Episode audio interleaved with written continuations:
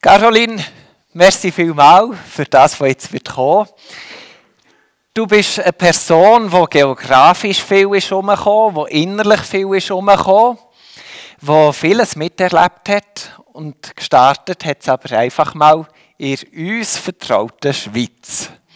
Genau. Wie ist dein Leben losgegangen? Also, mein Leben hat gestartet 1996 und dann haben wir als Familie ähm, im Jura gewohnt. Genau, so grob gesagt. Genau. Es ist nicht allzu lang gegangen in der Schweiz. Es hat mich gleich mal näher ins Ausland gezogen.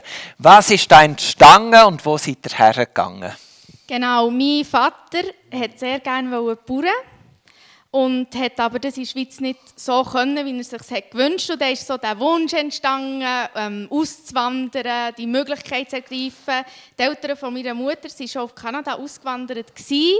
und nachher ist so das Land so ja, vom Wunsch zur Wirklichkeit geworden und wir sind aufgebrochen und haben unsere Sachen gepackt, um auf Kanada zu gehen. Da war ich drei. Gewesen. Genau. Und dann bist du in ein neues Land hineingekommen. Ja, gell, sind gute Fotos. Du bist in ein neues Land hineingekommen, du bist eben drei man macht noch vieles mit. Wie ist es dir ergangen in diesem doch noch sehr kindlichen Alter? Wie hast du dich gefühlt in Kanada? Also das erste Mal war es mega schön. Wir haben auf dem Hof gewohnt, am Anfang, wo die Grosseltern auch gewohnt haben. Das ist natürlich ein Paradies, wenn das Grosse gerade nebenan ist. Man hat Tiere, wo man mit ihnen spielen kann. Du hast einen riesen Garten. Also wir hatten einen unendlich grossen Garten und Platz zum Spielen. Und ja, es ist auch bisschen, man sagt immer, das Land der ähm, begrenzten, unbegrenzten Möglichkeiten. Und als Kind hat man das auch ein das Gefühl, weil es einfach, du hast Platz. Ja. Enorm, ja. Genau. Du hast das in guter Erinnerung. Ja. Und gleich nach ein paar Jahren ist es dann schon wieder weitergegangen. Genau, nach anderthalb Jahren ist es dann gleich nicht ganz so rausgekommen, wie wir uns das vorgestellt haben. Und nachher sind wir so ein bisschen notbremsmässig wieder zurück in die Schweiz gekommen. Genau, eigentlich war es recht eine kurze Zeit. Du hast also Kanada, es hat sich gut angefühlt, du hast vieles geschätzt an dieser Weite, am Leben und dann zurück in die Schweiz. Oder für dich ist vielleicht nicht wieder gleich empfangen worden zurück, aber doch das Land wieder verlassen. Wie war der Wechsel für dich? Gewesen? Den Wechsel habe ich persönlich gar nicht so mitbekommen, zu gehen von dort, weil es sehr schnell gegangen ist. Ich habe dann schon gemerkt, als wir wieder angekommen so jetzt kommt der Kindergarten, war dann ähm, 5, 6 genau, und dann habe ich wie der Wechsel war so, jetzt kommst du in den Kindergarten, neue Kind. Also es war wieder alles neu und so. Genau. Das ist doch ein Schweizer Leben, oder? Wie ist es dir gegangen im Kind, in der Schule? Hast du da guten Anschluss gefunden? Hast du dich fremd gefühlt durch die Zeit in Kanada? Wie hast du das erlebt? Also ja, sicher, in meinem ersten Kind, wir sind dann für neun Monate im Aargau gewohnt, wo mein Vater auch hat auf einem Bauernhof mitgearbeitet Dort habe ich noch erzählt, dass ich in Kanada war und jetzt von Kanada zurückkommen, ist natürlich mega cool. genau, aber das ist dann auch schnell wieder in den Hintergrund gerutscht, weil nach neun Monaten sind wir von dort auch wieder weg, aus dem Aargau, dann sind wir ins Seeland gezügelt. Ähm, mein Papi hat ein Burnout gemacht nach dieser ganzen Zeit und dann war wie klar, er macht eine Pause und meine Mami geht drei Jahre arbeiten und für das muss wie ein Wechsel passieren, räumlich und arbeitstechnisch und so sind wir nachher auf Grossaffoltern gekommen und da bin ich sieben und die zweite Kind. Und dann war Kanada eigentlich schon wieder fast ganz weit weg. Gewesen. Wie war das für dich? Du merkst, bei den Eltern hat es die Veränderung gegeben. Du bist die älteste Schwester. Wie ist dir das ergangen im Familienleben? Als mein Vater Hausmann war für drei Jahre, habe ich gemerkt, dass er sehr streng ist. Er hat uns streng erzogen und ich als Älteste habe das sicher ein bisschen ernster genommen, weil ich auch gedacht ja, man muss folgen.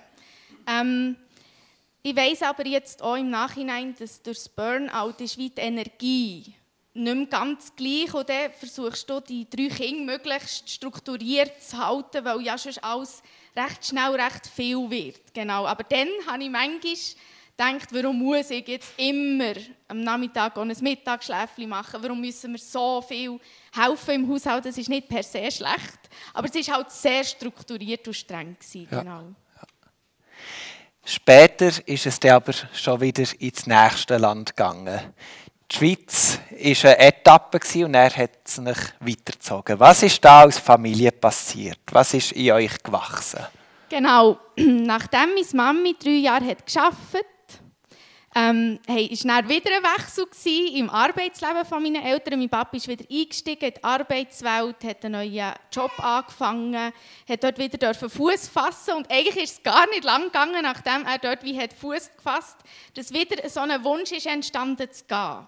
Soweit ich das weiß, ist der schon immer ein da gewesen, mal so ein Einsatz. Und ich weiß jetzt durch den Impuls von meiner Mutter, ist nach Rumänien so ein bisschen ins Sichtfeld gekommen mit dem Hilfswerk Ethos, wo dann zumal ein Landwirt oder so jemand gesucht, der die Landwirtschaft dort würde leiten Genau.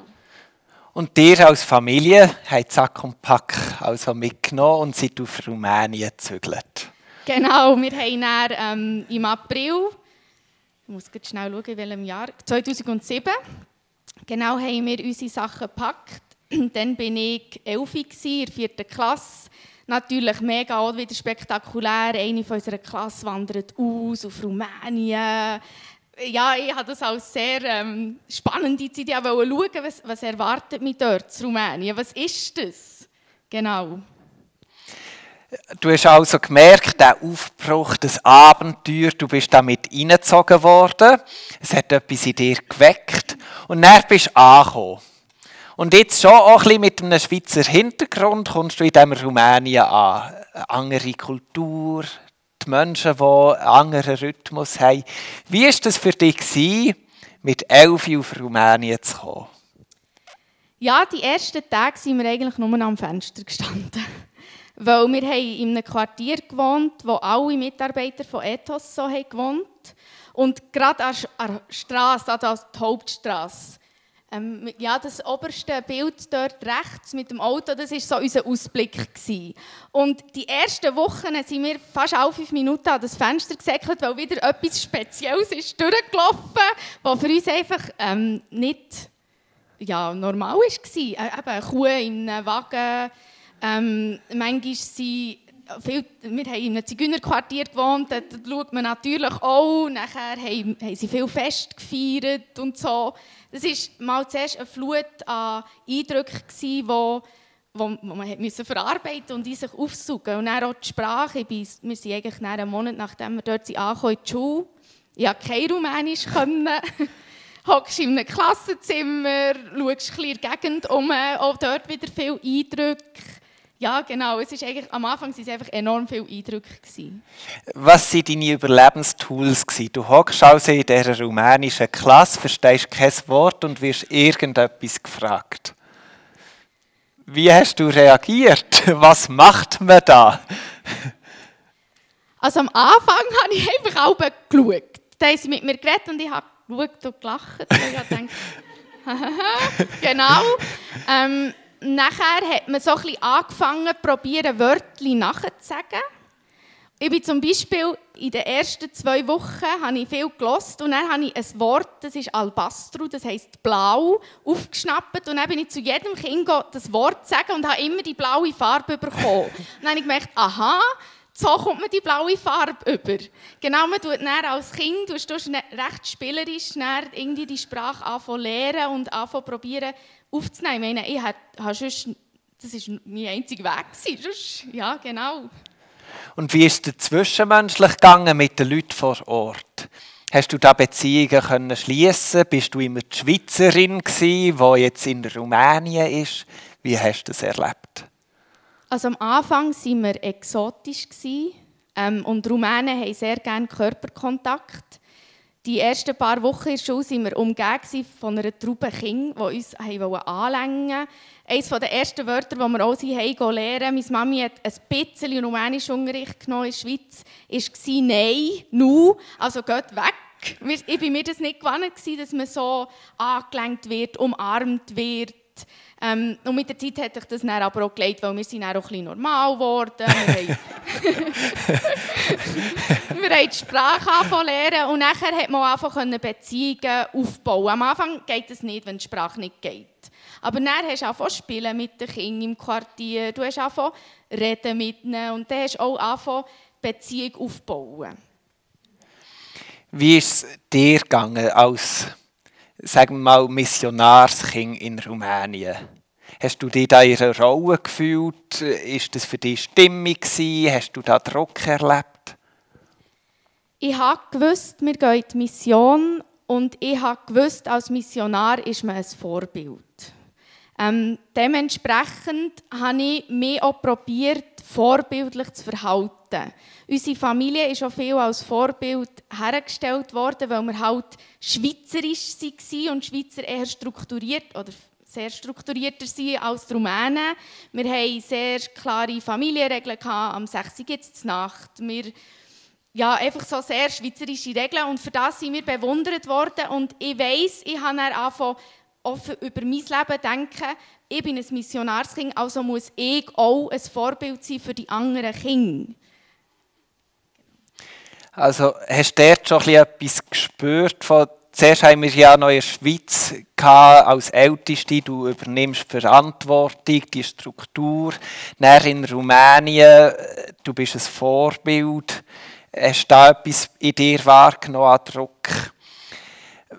Was hat es in dir ausgelöst, zu merken, okay, du wirst angeschaut, du wirst beobachtet, es wird gewertet, was du machst? Ja, das hat schon eine Auswirkung gehabt. Ähm, ich habe auch in dieser Zeit ist unsere Familie gewachsen. Ähm, ich habe noch mal zwei jüngere Geschwister bekommen. Wir waren zu dritt und jetzt sind wir zu fünft. Das ist auch normal, ähm, wie dann wirst du normal grosse Schwester. Und ich habe nachher in jedem Bereich in meinem Leben auf einmal angefangen, sehr viel Verantwortung übernehmen als Grosse. Ähm, in der Schule habe ich sehr, sehr gute Noten angeschrieben. Ich war besser als manches rumänisches Kind, obwohl es nicht meine Sprache war. Ich habe daheim probiert, so viel wie möglich ähm, den Eltern abzunehmen, weil ich auch gewusst es ist eine Ausnahmesituation. Die Eltern haben uns gar nicht so viel helfen weil oft haben sie die Hausaufgaben auch nicht verstanden von Sprache her. Also meine Selbstständigkeit ist sehr schnell sehr hoch geworden. Genau. Und wie hast du dich in diesem gefühlt? Äh, ist das für dich schön gewesen, zu merken, ich werde gebraucht, ich kann etwas bewirken? Bist du unter Druck durch das? Was hat es mit dir gemacht? All, all die Sachen von eben der Schule, die Schweizerin, sie ist gut, sie kann es gut daheim, all die Sachen managen, mit unterstützen? Einerseits kommt man dadurch viel Bestätigung über. Und das tut ihn zuerst mal einfach gut. Ich war die Gute, ich bin viel als Vorbild hergestellt worden. Ich wusste, ich kann gut zu meinen kleinen Geschwistern schauen. Also zuerst war mal einfach, ich kann es. Und dafür haben mich die Leute gern. Was aber nachher so ein bisschen anfängt mitschwingen ist, wenn du in das Bild hineinwachst, vom perfekten Kind oder von der, wo alles schafft und wo gut ist und brav, du musst ja das aufrechterhalten. Und dann habe ich wie gar keine anderen, also ich war einfach nur noch die, die gut ist und was kann. Und dann darf ich mir aber auch keine Schwäche erlauben. Also in der Schule habe ich dann immer Schiss gehabt, was ist, wenn ich mal etwas nicht weiss. Ich habe immer wie mehr angefangen lernen. Ähm, ich bin manchmal um 5 Uhr am Morgen aufgestanden, zum Lehren für die Schule, weil, weil die Angst war, ja, was bin ich denn, wenn ich nicht mehr gut bin? Ich muss jetzt gut bleiben, weil das erwarten die Leute von mir. Ja.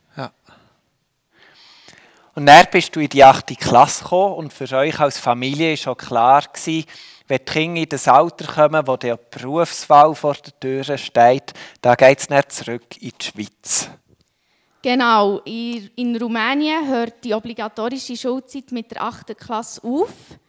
Ähm, und da ist wie die Phase gekommen, wo der Übergang ist entstanden. Ja, jetzt kommt der Beruf. Ich habe gewusst, ich möchte gerne Bäckerin werden. Wir sind immer wieder in die Schweiz in die Ferien gekommen. Da bin ich auch mal schnuppern und so. Und das kann man in Rumänien nicht lernen. Dort ist sowieso ein bisschen handwerkliche Berufe, das lernt man nicht. Man geht ins Büro oder studiert. Und dadurch ist auch wirklich nachher ähm, der äh, Schnitt in Rumänien und wir sind zurückgekommen auf, äh, in die Schweiz, auf Kerzers. Und so Ende, Ende 8. habe ich noch die 8. so fertig gemacht in der Schweiz, um zu schauen, ähm, wie geht das, wie, wie finden wir uns ein und so. Und nachher ist der Übergang in die 9. Genau. Und dann, du bist dann 15 gewesen, du bist definitiv eine Persönlichkeit gewesen. Wie ist das näher? Du kommst von Rumänien, wo doch einige Jahre verbracht hast, kommst in die Schweiz zurück. Du bist eben noch schnell in die Schule gegangen, hast die noch abgeschlossen. Wie hat sich das angefühlt? Also es ist sehr ähm, am Anfang ein bisschen überfordernd gewesen. Wir waren in Rumänien ja innerhalb von dem Hilfswerk gewesen, schon in einer öffentlichen Schule, aber christlich geführt. Also ein bisschen wie eine Bubble. In Rumänien ist die Zeit weniger schnell. Man geht ein bisschen weniger nach den Trends, weil man hat gar nicht das Geld danach. Und dann kommst du in eine Schweiz. Und die, eine der ersten Fragen, die mir gestellt wurde, war, kennst du den JB? Und ich habe nur so gedacht, hä? Und dann hat es der Justin Bieber. Dann habe ich so, aha, ich habe schon gewusst, wer das ist, aber dass das so eine Rele das war wirklich eine der ersten Fragen und mir ist das so unrelevant vorgekommen, ob ich jetzt den JB kenne oder nicht. Aber das war die Welt, gewesen, wo ich dann bei reinkam, so eine, ja, einfach eine Welt, wo man halt Zeit hat für so Zeug. Ja. Wie hast du den Alltag wahrgenommen? Wie gestaltet man in Rumänien? seine Freizeit und wie war es in der Schweiz? Gewesen? Zum einen eben das Wissen um Personen wie JB und so. Wie haben die Alltage ausgesehen, wenn man sie so nebeneinander stellt? Also in Rumänien ähm, haben viele Kinder kein Hobby, weil schlichtweg das Geld fehlt. Das heisst, wenn man Freizeit hat, geht man vor die Tür, schaut, wer draußen ist und fängt an zusammen spielen. Hier in der Schweiz hat fast jeder ein Hobby, mehrere sogar, und dann kann man nicht mehr einfach raus und schauen, wer um ist. Ich musste lernen, planen, ich musste lernen, nachfragen, ich hatte auch kein Handy, viele haben schon ein Handy. Das ist wie, ja, die Freizeit ist nicht mehr einfach, wir gehen mal raus und schauen, wer da ist, sondern ich muss abmachen, um zu schauen, ob jemand überhaupt Zeit hat. Und dann viele Hobbys, oder viele Freizeitaktivitäten in der Schweiz kosten Geld. Oder ist selbstverständlich, das macht man und dann gibt man den Kindern Geld. Das macht man in Rumänien auch nicht. Dort kostet eigentlich keine Freizeitaktivität Geld, weil man shootet oder ist einfach draußen. Und so der Wechsel ist schon, ist schon noch krass gewesen, ja. Und dann hat sich auch die Schulzeit die hat einen Abschluss gefunden. Und es ist in die Richtung gegangen von «Und was jetzt?». Du hast schon angetönt mit Beck, wo die Wunsch ist. Wie ist das abgelaufen? Genau, ich musste ziemlich schnell eine Lehrstelle suchen, weil alle oder viele aus meiner Klasse waren schon in diesem Prozess. Waren. Ich bin so Ende 8 gekommen, ich wusste, ich, ich brauche eine Lehrstelle nach der 9. Und es ist wirklich, es ist wirklich ein Wunder. Ich habe noch, bevor die 8. ist fertig war, eine Lehrstelle gehabt. Ich habe sogar zwei Lehrstellenangebote gehabt. Also, das ist für mich, wenn ich so zurückdenke, fast unmöglich, weil ich habe nie gelernt, Bewerbungen schreiben, ich habe nie gelernt, Vorstellungsgespräche machen. Ich bin dort in die Bäckereien schnuppern, habe dann ganz plump gefragt, wollt ihr mich? Oder wirklich so. Einmal habe ich auch so ganz blöd gefragt, nehmt ihr Lehrlinge? Obwohl ich ja gewusst, sie nehmen Lehrlinge. Einfach so. Und ich habe die Lehrstelle bekommen und habe nachher dürfen die Lehre starten 2012 zu Murten in der Bäckerei Ebersold. Genau. Ein mega Geschenk, wie da die Türe aufgeht, wie das, wie das einfach fließt. Und doch ist dann auch so eine Phase angebrochen. Ich habe von einem Rädchen geredet, das immer wie schneller anfängt zu drehen. Und das war ja schon deutlich auch in dieser Zeit, gewesen, wo das Rädchen, wo ich gemerkt ui, das dreht und ich bin dort drinnen. Ja, genau. Als ich zurück in die Schweiz bekam, habe ich die Rolle vor Guten nicht abgelegt und habe auch die 9. recht erfolgreich abgeschlossen habe dann auch gewusst, so, jetzt gehe ich in die Lehre, die schließe ich auch erfolgreich ab. Und da hat das Rädchen vor Leistung enorm angefangen. Und dann ist auf das Mal wie auch ein Bruch entstanden mit der Zeit, wo ich gemerkt habe, die Leistung verlangt mir so viel ab, dass ich gar nicht mehr weiss, wer ich außerhalb noch bin. Ich habe so viel krampft. Ich habe immer Ja gesagt. Ich habe gedacht, oder, mit, der, mit dem Wissen, ich bin ein Missionarskind, ich glaube an Gott. Christen sagen nie Nein, die mögen immer, die sind immer freundlich. Ähm, ja, da ist dann die Schere von «Ich bin mega gut und eigentlich meine ich nicht mehr» ist immer grösser geworden. Und eben, irgendwo bist du drin in diesem System von «Du bekommst Lob durch Leistung, du bist gut in dem». Du hast ja auch deine Lehre als kantonal Beste abgeschlossen. Gleich wieder so eine Bestätigung in Richtung «Ich kann Aber eben die Schere, die ist immer wie mehr auf. Was hast du gemacht? Du hast es ja wahrgenommen, die Schere geht auf.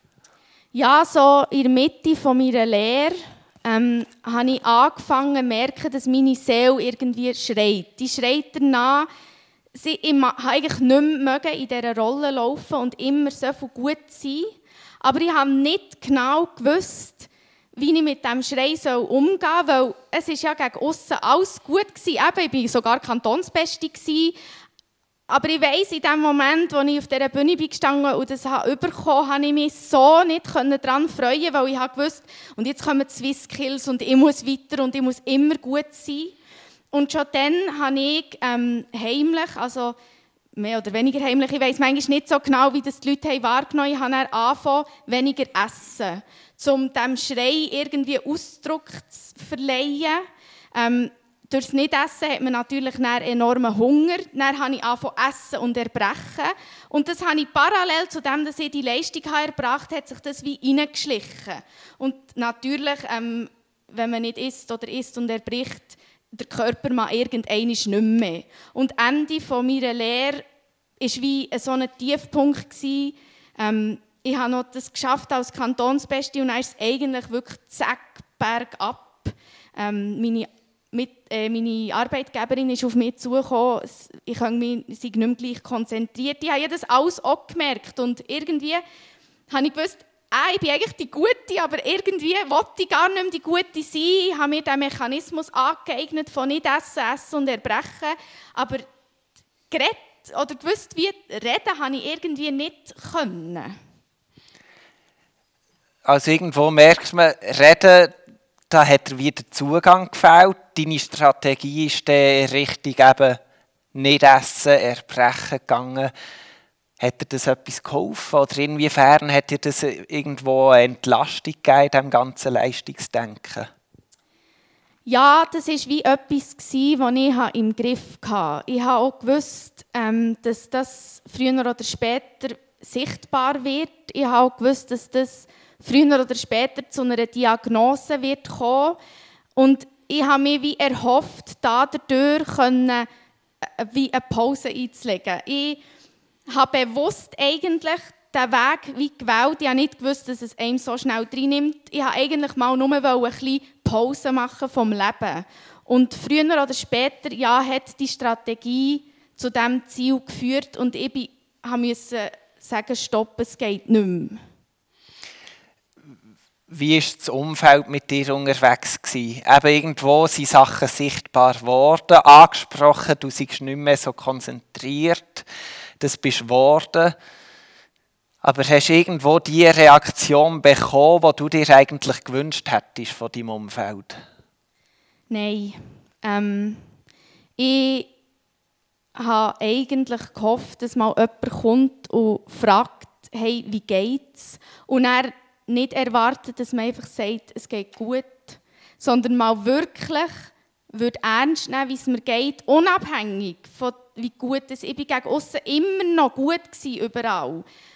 Und ich habe mir so, habe mir so fest gewünscht, dass jemand wie merkt, hinter dem Bild von «ich bin gut und ich schaffe alles» ist eigentlich etwas, da, ich schreie und eigentlich kann man nicht mehr leben. Ich habe eigentlich nicht mehr mögen und es hat es wie niemand gesehen. Und wenn ich manchmal habe probiert, etwas zu sagen, ist oft so ein bisschen, ah ja, ich hoffe, es geht dir gleich wieder besser. Und das hat mir so weh dass ich eigentlich irgendwann aufgehört zu reden. Weil ich wusste, irgendwie mehr, ja, es nimmt mich niemand ernst. Du bist verstummt, das Rädchen hat weitergetragen, von außen hat man nicht gross reagiert und irgendwann ist das Rädchen zu schnell geworden und genau. es ist nicht mehr gegangen. Ja, irgendwann habe ich in mir innen ganz fest gespürt, wenn ich jetzt nicht ähm, Hilfe hole und einen Stopp in meinem Leben reinbringe, lebe ich nicht mehr lang. Und ich habe auch immer gewusst, dass ich habe immer an diesen Gott geglaubt. Für mich war Gott wie einer, der eigentlich grundsätzlich mein Leben im Griff hat, obwohl ich es nicht mehr im Griff hatte. Und ich habe gewusst, wenn er mich gerne hat, dann kann das eigentlich nicht der Sinn sein vom Leben, dass es mir so schlecht geht. Und dann habe ich dann angefangen zu googlen und nach Hilfe suchen, nach Kliniken suchen, bei selber an Vorstellungsgesprächen oder so an Erstabklärungsgesprächen, weil ich habe gewusst, wenn ich jetzt, wenn ich nicht jetzt Hilfe hole, dann gibt es mir vielleicht nicht mehr. Wie ist dir das mit Gott gegangen? Jetzt bist du lang super Missionarskind gewesen. In Rumänien hast das können leben, ein Vorbild sein. In der Schweiz hast du auch können zeigen, das Leben gelingt, man ist mit Gott unterwegs. Und irgendwo jetzt müssen feststellen, nein, es ist nicht gelungen. Das Leben ist zusammengebrochen. Dabei hast du doch alles richtig gemacht, was du müssen. Alles, was man von dir verlangt hat, hast du doch immer gemacht. Ja, ich habe dann nicht ganz verstanden, was das soll. Ich habe gedacht, so, hä, ich habe gemeint, wenn ich alles für Gott gebe, wenn ich gut bin, wenn ich meine Leistung erbringe, dann soll doch Segen zurückkommen. So wie wenn man gut lernt, bekommt man auch Sechs. Aber irgendwie hat hat Gott nicht so reagiert, wie ich gedacht ich, ich, habe, wie eine, ich habe erwartet, dass er mir ähm, Energie gibt und Kraft gibt. Ich gewusst, ich mache Becken, dann gehe ich wieder zurück in die Mission. Ich wollte eine Bibelschule anfangen, weil ein guter Christ fängt eine Bibelschule an. Es sind ganz viele Bilder.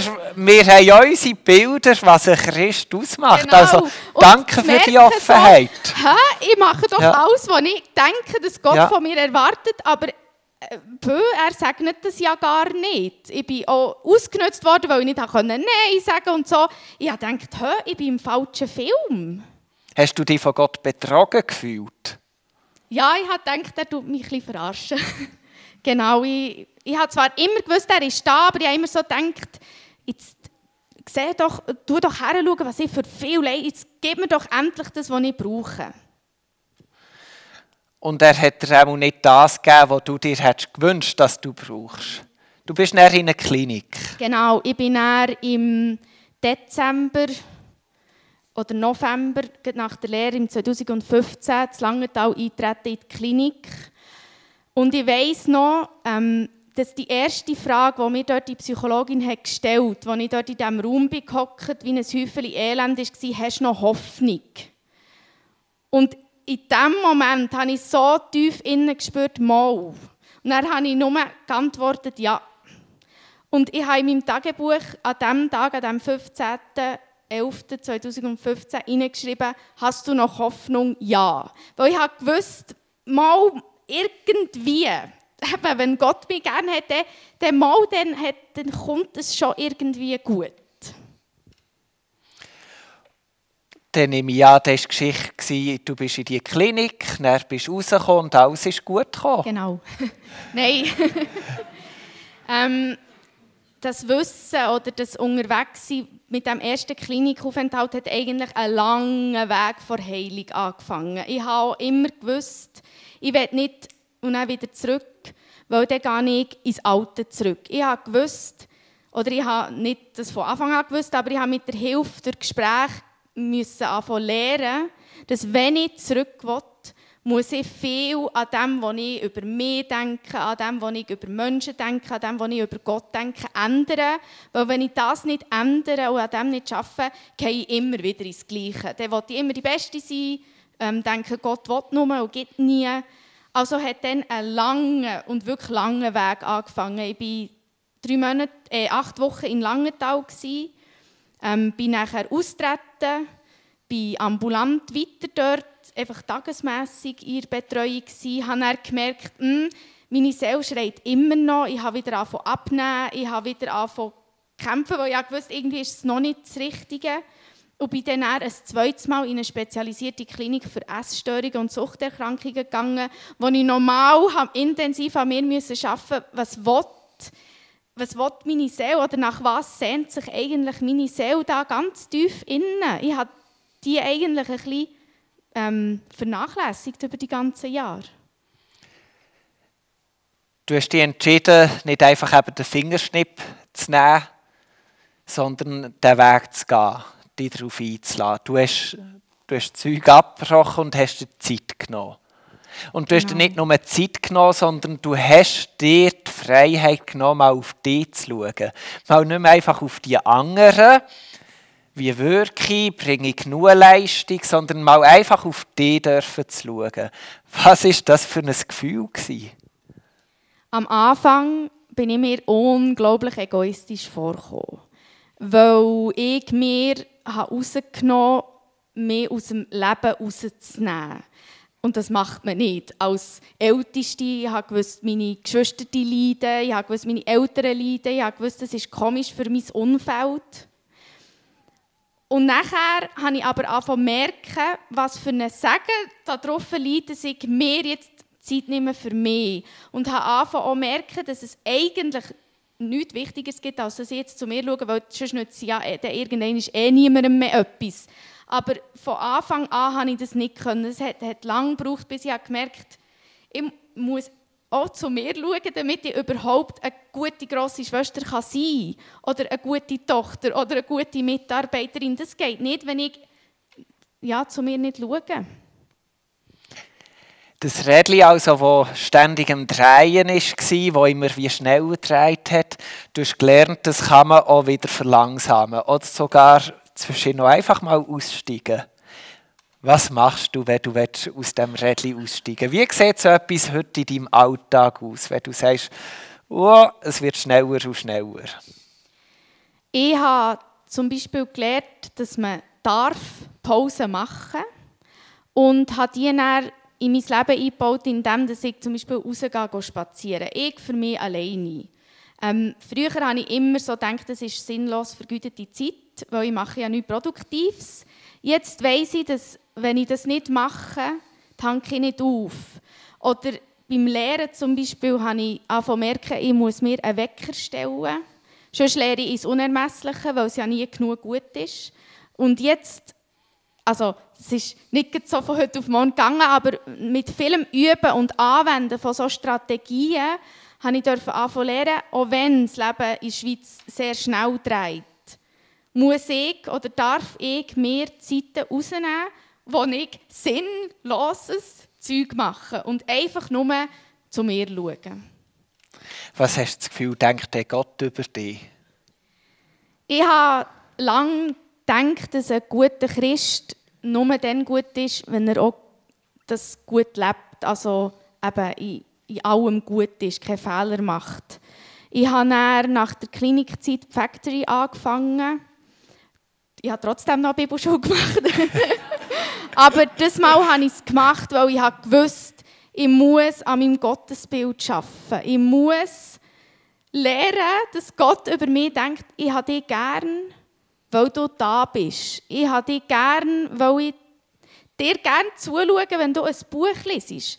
Äh, äh, Eltern, wenn ihr ein Kind auf die Welt kommt, haben sie auch einfach mal zuerst gern und sie freuen sich an den Fortschritten des Kindes.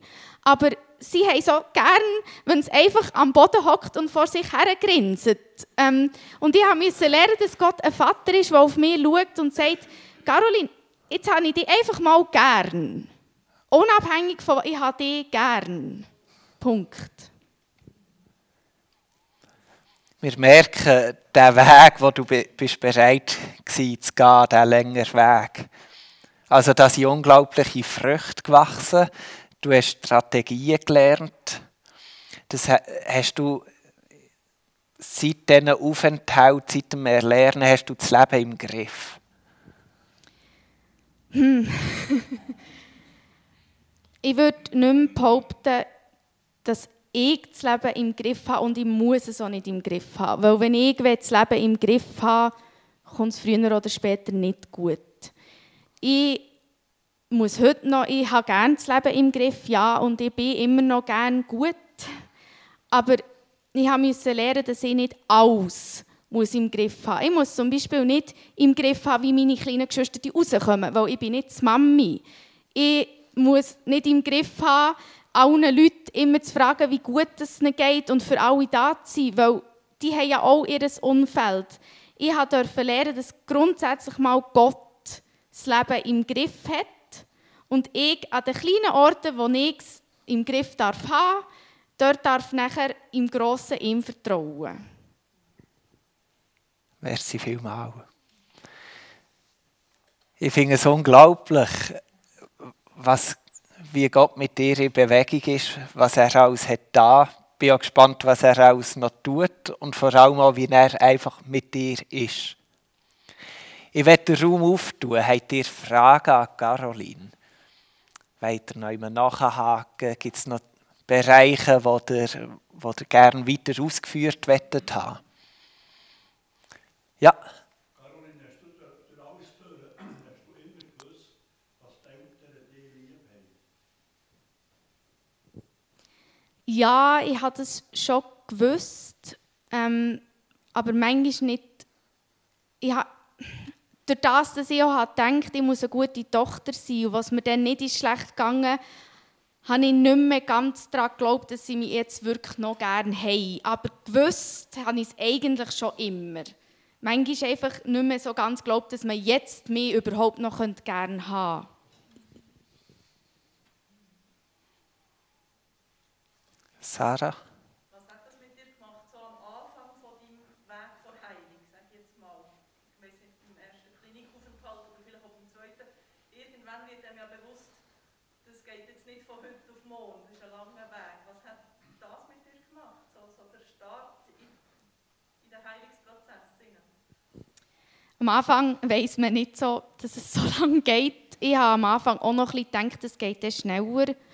Und mit der Zeit habe ich aber auch gemerkt, dass die Eigen oder die Krankheit, die ich mir angemeldet habe, die Essstörung, ist ein, ist ein Ruf von meiner Seele. Und dürfen zu merken, ich darf diesen Ruf ersetzen, ist eigentlich nicht die Zeit wert die ich darin investiert habe. Es hat immer wieder Rückfälle gegeben, wo ich gemerkt habe, oh, jetzt habe ich nicht ganz darauf hören oder es bräuchte jetzt. Also vom, von Anfang an habe ich es nicht gedacht und bin ich verrückt gewesen manchmal, aber irgendwann habe ich gemerkt, was für ein Sagen das ist, manchmal auch einen längeren Weg zu gehen, zum zu lernen, was steckt hinter dem Schrei vor Seele.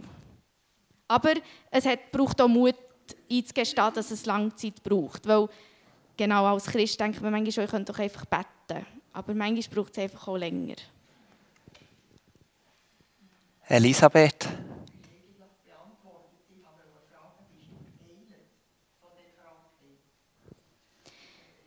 Ich brauche sie nicht mehr. Ähm, sagen, man kann ganz geheilt werden. Ich würde sagen, ich habe einen Umgang gefunden mit dieser Krankheit. Ich weiß, ich habe immer das Türchen, wenn schwierige Situationen kommen, blinkt das immer auf dann denke ich, das könnte ich ja auch nehmen. Aber ich habe mit der Zeit jetzt lernen, was ich anders machen kann, damit ich die Tür nicht mehr brauche. Also sie ist nicht weg, aber es ist nicht meine erste Tür, wo ich gehe. Ja. Was hat es mit deiner Familie gemacht? das müssen wir fast sie fragen. Ähm, ich, meine eine Schwester zum Beispiel hat sich in dieser Zeit ganz stark distanziert von mir.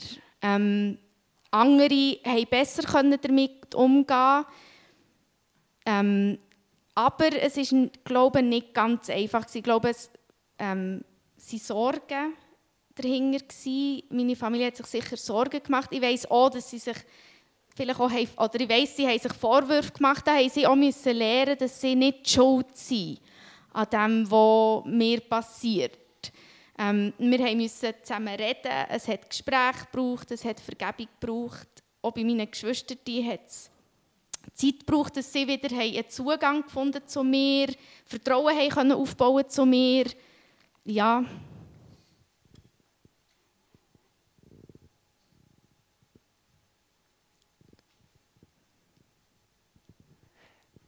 Dann hat ich zum Abschluss noch eine Frage. Es ist vielleicht eine schwierige, aber vielleicht findest du ein paar Antworten.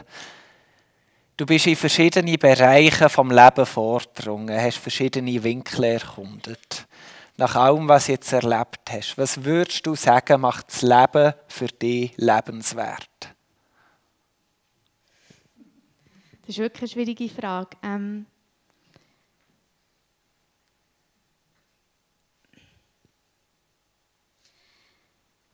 ich habe Freude am Leben dürfen gewinnen, weil ich nicht mehr muss gute Leistung erbringen Für mich macht eigentlich das Leben lebenswert, dass ich mich freuen darf an dem, was Gott mir schenkt, ohne dass ich denke, ich habe es verdienen also zum Beispiel habe ich unglaublich gerne Sonnenuntergänge oder Sonnenaufgänge, wo ich mache immer Fotos und wirklich. Aber an dem, ich habe lange Zeit an solche Sachen nicht mehr gesehen. Und das, das macht für mich eigentlich jetzt das Leben lebenswert. Oder auch mal dürfen einen Kaffee trinken mit einer Kollegin und stundenlang reden und dann vielleicht eine Stunde weniger lernen, weil, und ich habe jetzt eine Beziehung aufbauen. Das, ja, das macht für mich das Leben lebenswert. Ja. Merci vielmals. Es ist fantastisch, oder?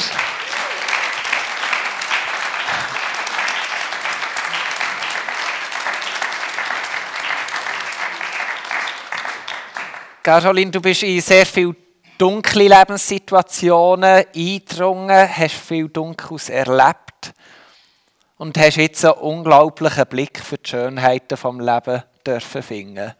Und dass du all diese Bereiche so offen mit uns hast teilt, das ist ein riesen Segen für uns. Und ich denke, irgendwo finden wir uns alle mit unseren eigenen Erfahrungen wieder in dem. Und ich glaube, was uns ansprechen ist der Blick für die Schönheit und den Weg dürfen zu gehen, um zu diesen Schönheiten zu gelangen. Ich werde dir als Merci auch eine Schönheit schenken.